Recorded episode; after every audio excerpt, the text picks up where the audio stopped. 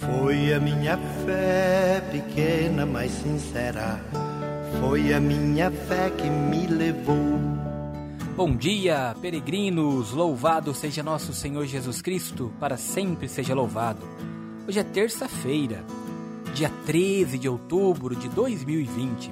Que bom que você faz comigo mais um dia esta oração da manhã, no nosso programa Minutos de Fé. Nós estamos aqui reunidos em nome do Pai do Filho e do Espírito Santo. Amém.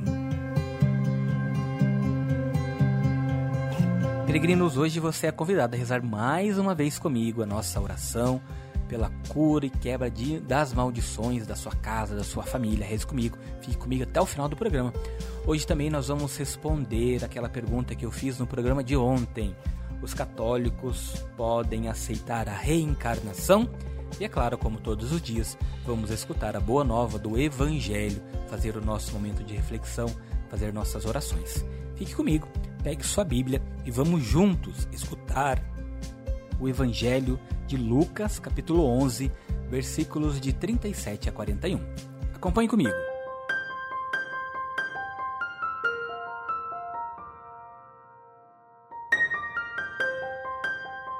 O Senhor esteja convosco. Ele está no meio de nós. Proclamação do Evangelho de Jesus Cristo segundo Lucas. Glória a vós, Senhor. Naquele tempo, enquanto Jesus falava, um fariseu convidou-o para jantar com ele.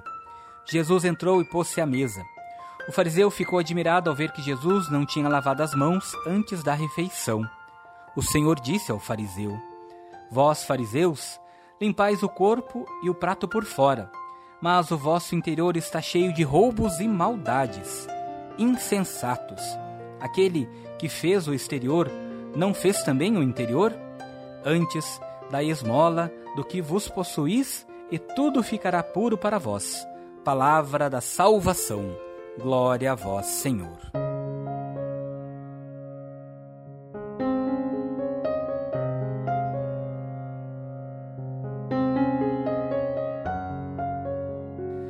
Estamos sempre em perigo de nos prender às aparências e aos formalismos, ao cumprimento literal dos mandamentos, sem nos preocupar com seu sentido. Nem é menor a tentação de nos apegar às coisas secundárias, como muitas vezes fazemos no nosso dia a dia, na nossa vida corriqueira, em detrimento do que realmente importa. Aos fariseus, preocupados com os ritos, gestos, tradições de purificação, Jesus indica o caminho certo. Dai esmola do que possuís, e tudo ficará puro para vós. Quando não trabalhamos a verdade de Cristo em nosso interior, por meio da oração, da meditação, da contemplação, dos nossos momentos particulares de reflexão interior, certamente ficará difícil uma mudança dentro de nós. Por isso, ao escutarmos este Evangelho, somos convidados a não olhar somente as aparências, mas olharmos como Jesus, olharmos o fundo, o profundo e não ficarmos somente na margem. Aprendermos que é conhecendo verdadeiramente este contato íntimo, pessoal com o Senhor que nós chegamos ao reino dos céus. Assim seja. Reze comigo, Pai nosso, que estais nos céus, santificado seja o vosso nome. Venha a nós o vosso reino, seja feita a vossa vontade, assim na terra como no céu pão nosso de cada dia nos dai hoje. Perdoai-nos as nossas ofensas, assim como nós perdoamos a quem nos tem ofendido. E não nos deixeis cair em tentação, mas livrai-nos do mal. Amém. Ave Maria, cheia de graça, o Senhor é convosco. Bendita sois vós entre as mulheres, bendito é o fruto do vosso ventre, Jesus. Santa Maria, Mãe de Deus, rogai por nós, pecadores, agora e na hora de nossa morte. Amém. Glória ao Pai, ao Filho e ao Espírito Santo, como era no princípio, agora e sempre. Amém.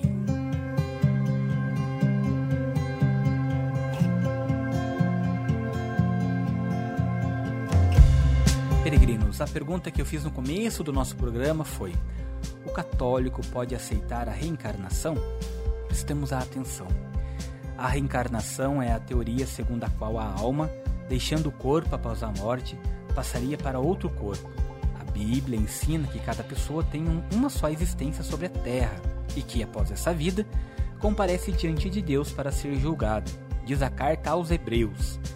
é como está determinado que os homens morram uma só vez, depois vem o julgamento. Hebreus capítulo 9, versículo 27. Veja lá.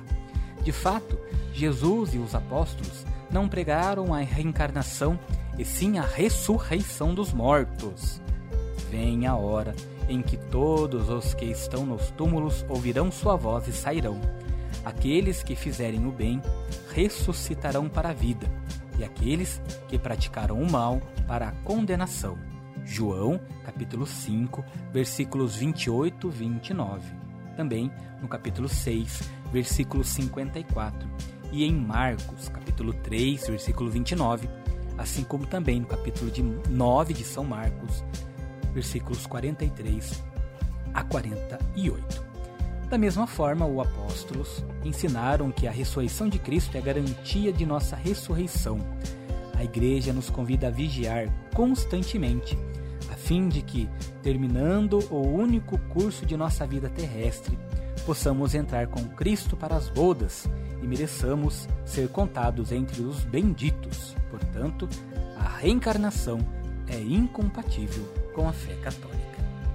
Compreendidos então essa pergunta, deixo para vocês a pergunta de amanhã. Nossa pergunta é muito simples. Qual é a doutrina da igreja sobre o purgatório? Qual é a doutrina da igreja sobre o purgatório? Vamos responder juntos amanhã. Agora nós vamos ficar com a nossa oração de quebra de maldição. Acompanhe.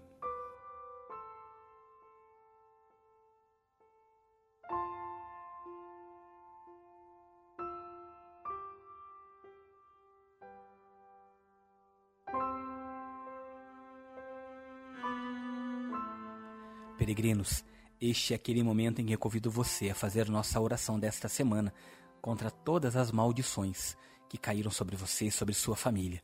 Por isso, eu quero que você preste bem atenção, vá repetindo comigo cada palavra, vamos fazer juntos, pedindo a Deus que venha ao nosso auxílio, venha ao nosso socorro e nos ajude a enfrentarmos todas as dificuldades da vida. Quero que conforme eu for falando as palavras, você aí na sua casa, onde você estiver, você vá repetindo com fé, com força, com esperança, acreditando nessas palavras. Reze comigo. Em nome de Jesus, Rei e Senhor. Na intercessão da sempre Virgem Maria, Mãe de Deus e nossa mãe, aquela que esmagou a cabeça da serpente. Na autoridade do meu santo batismo, eu, diga seu nome, com força, com fé, venho contra esta maldição. Diga por qual maldição você tem passado na sua família. Diga. Maldição do álcool, dos vícios, a maldição da doença, a maldição dos problemas financeiros, das brigas, da falta de relacionamento. Diga, diga, qual é a maldição? Qual é o nome deste mal que está presente na sua família e contra o qual você está lutando? Diga este nome. Repita com força.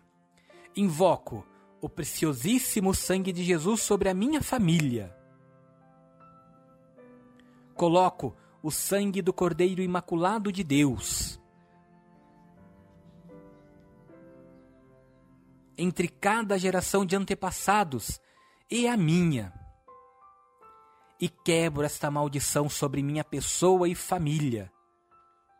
No poderoso, santo e temível nome de Jesus.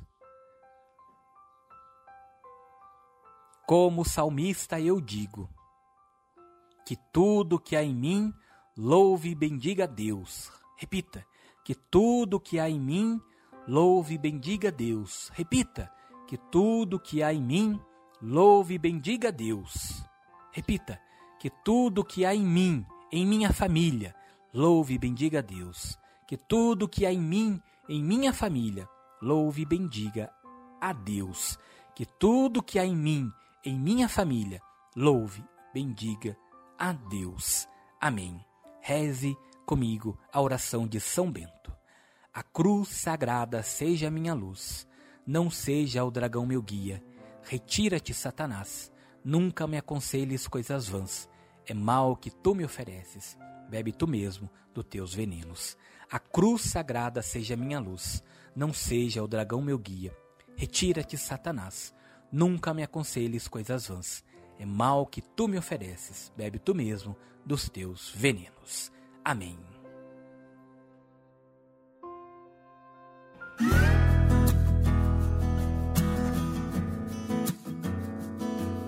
Peregrinos, este foi nosso Minutos de Fé. Que bom que você está conosco. Não se esqueça, venha fazer parte da nossa família. Divulgue os nossos programas, divulgue para os seus amigos, vizinhos. Vamos juntos, sermos peregrinos levando a boa nova do Cristo ressuscitado. Que desça sobre cada um de vós nessa terça-feira e permaneça sempre a bênção e a proteção do Deus Todo-Poderoso, Pai, Filho e Espírito Santo. Amém.